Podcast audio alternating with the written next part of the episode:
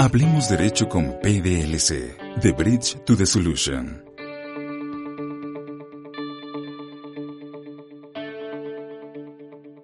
Hola, ¿qué tal? ¿Cómo están? Gracias por sintonizarnos. Este es un episodio más de Hablemos Derecho con PDLC.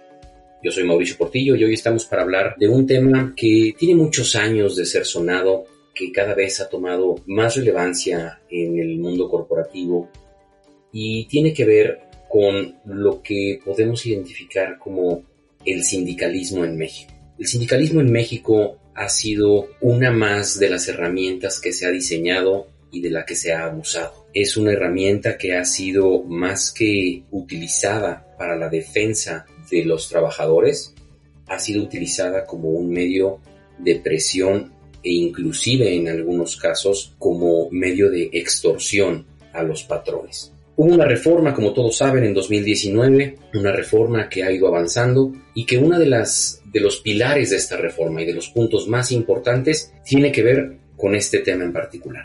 Para esto invitamos a Cristina Martínez, socia titular del área de Derecho Laboral y Migratorio de PDLC. Cris, como siempre, bienvenida. Muchas gracias por acompañarnos. Hola Mauricio, muchas gracias por la invitación. Cris, empezaba ya diciendo un poquito de lo que tenemos hoy para platicar, de este tema del sindicalismo, de la reforma del 2019, el abuso que se ha hecho de esta figura. Me gustaría que nos pusieras a todos un poquito en contexto de qué vivíamos antes de la reforma, qué considera la reforma y de tu perspectiva, cuál va a ser el cambio que venga con ella.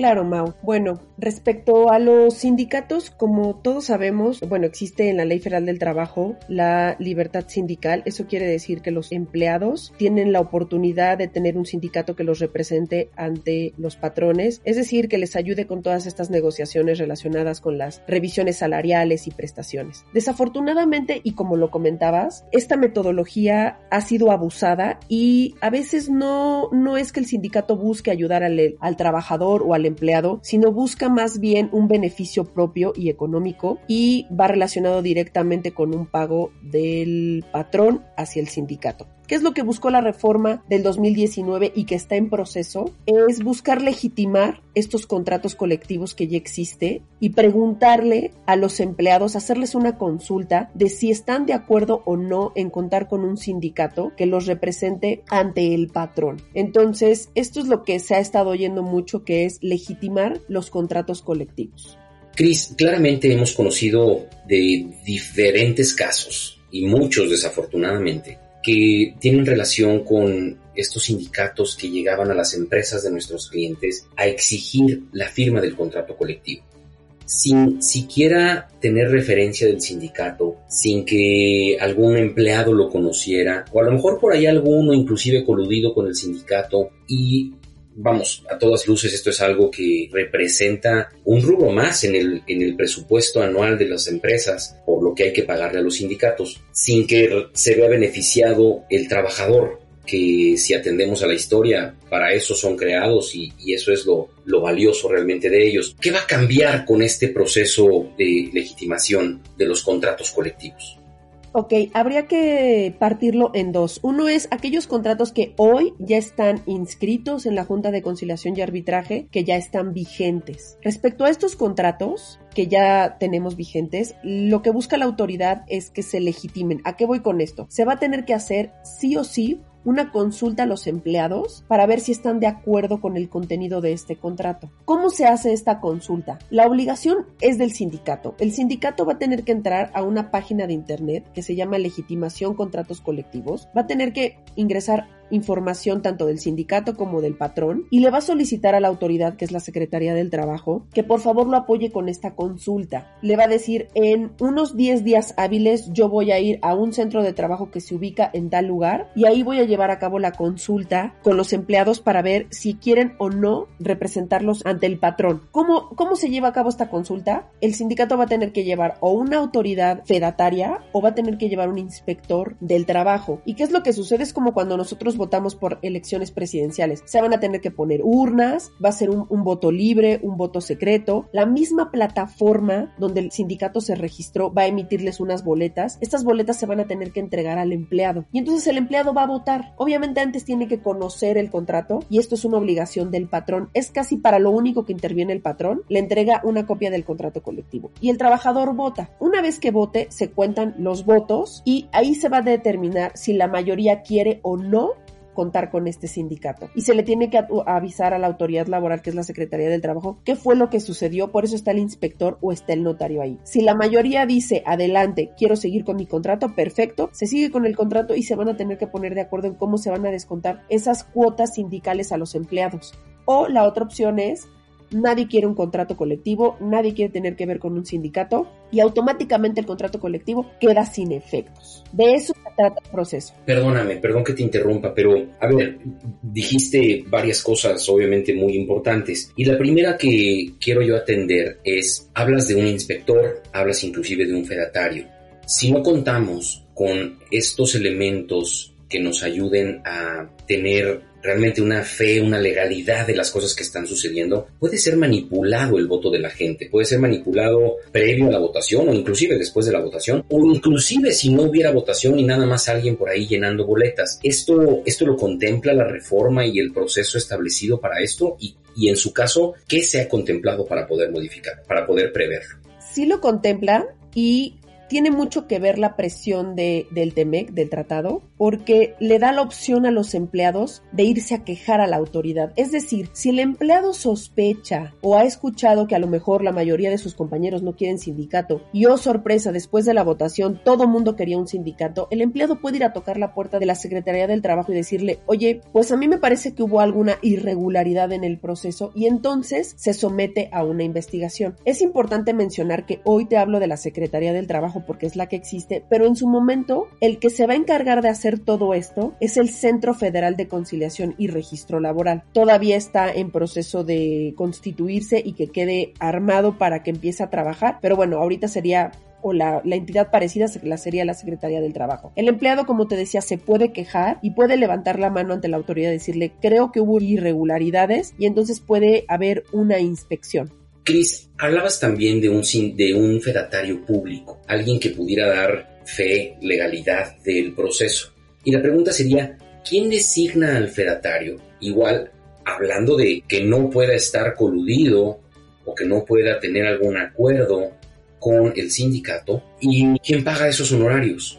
Insisto, históricamente ha sido el patrón quien ha tenido que cubrir ciertos gastos relacionados con el sindicalismo. ¿Qué pasa ahora en esta etapa? En esta etapa la realidad es que sí es el sindicato quien tiene que escoger al, al notario y obviamente pues dependerá de eh, dónde esté ubicado el domicilio o el, domicilio del centro de trabajo. Es decir, si estás en la Ciudad de México, tendrías que pedirle a un notario de la Ciudad de México que acudiera a llevar a cabo la inspección de este, de este proceso. ¿Y quién paga los honorarios? El sindicato es el responsable de pagar estos honorarios. Si en algún momento como te comentaba, existe alguna irregularidad o alguno de los trabajadores sospecha que hay alguna colusión entre el notario o el inspector laboral junto con el sindicato por este proceso, puede levantar la mano e ir a hacer la denuncia a la Secretaría del Trabajo o bueno, en su momento al Centro Federal de Conciliación y decir que hubo irregularidades y tendrían que reponer el proceso, es decir, volverlo a llevar a cabo hasta que todo se quede tranquilo, ¿no? ¿Qué pasaría? Vamos a pensar que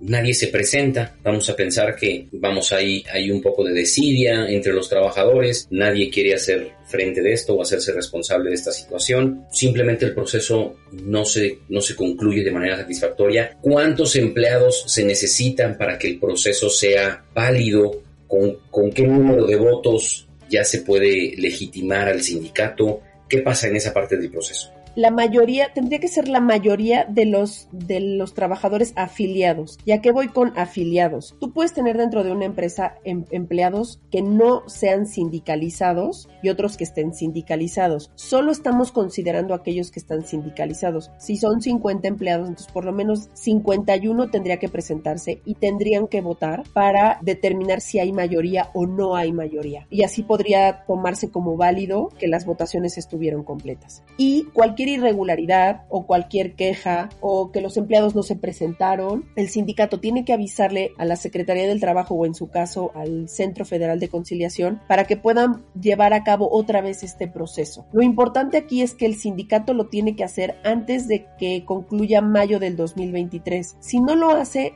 antes de que concluya mayo del 2023, el contrato queda sin efectos. Y lo que tendría que hacer entonces ya no es un proceso de legitimación, tendría más bien que obtener una constancia de representatividad porque es como si no existiera ningún contrato registrado. Entonces los sindicatos todavía tienen bastante tiempo y es muy importante que el patrón no intervenga, solamente puede decirle al sindicato aquí puedes poner tus urnas y yo entrego el contrato colectivo a los empleados. Fuera de ese papel, el patrón tendría que mantenerse totalmente al margen.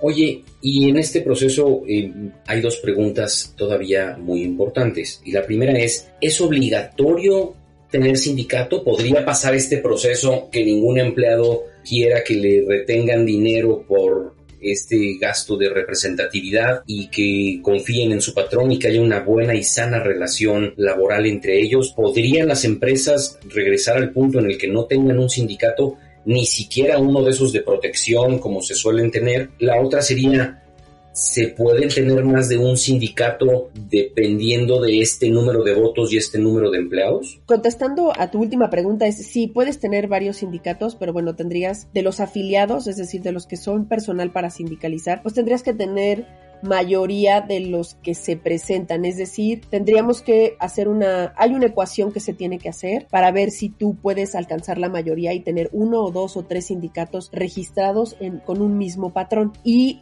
efectivamente, si el contrato deja de tener efectos, no logra legitimizarse o, o simplemente ya no se quiere tener un contrato, se está en totalmente libertad para solamente tener una relación con el patrón. La, la reforma te dice que si nunca se pusieron de acuerdo en el, en el proceso de consulta y el contrato colectivo deja de tener efectos jurídicos, no hay necesidad de firmar otro o de buscar otro, pero sí se tendrían que respetar las prestaciones que en algún momento se establecieron en ese contrato y así te podría seguir sin ningún problema y sin tener sindicato.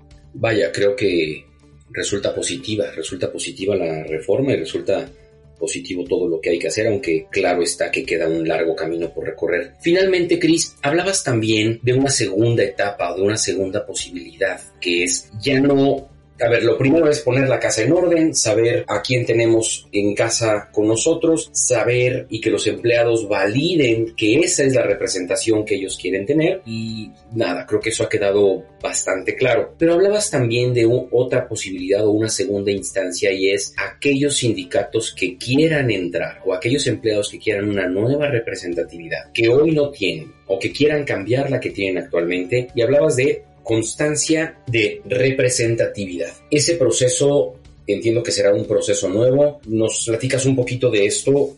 Claro, es el mismo proceso que el de legitimación, es decir, vas a tener que, el sindicato tiene que registrarse, decir, mira, yo quiero llegar a este domicilio con este patrón y quiero buscar que los trabajadores confíen en mí para que firmen el contrato, bueno, el patrón pueda firmar el contrato colectivo con nosotros y yo los pueda representar. Y se hace el mismo proceso, tienes que someterlo a votación, tiene que haber un inspector o un fedatario público, es el mismo proceso, solamente que es anterior a que tú puedas registrar ese contrato. Para que tú puedas registrar ese contrato, la autoridad laboral tendrá que emitirte una constancia de representatividad para ingresarla junto con el contrato colectivo ya firmado con el patrón ante el Centro Federal de Conciliación o la Secretaría del Trabajo. Vaya, pues pareciera que este proceso trabaja para, para los dos, para los patrones y para los trabajadores, para los empleados, en beneficio de una sana relación y que pareciera que se está retomando el principio original de esta institución del sindicalismo en el país.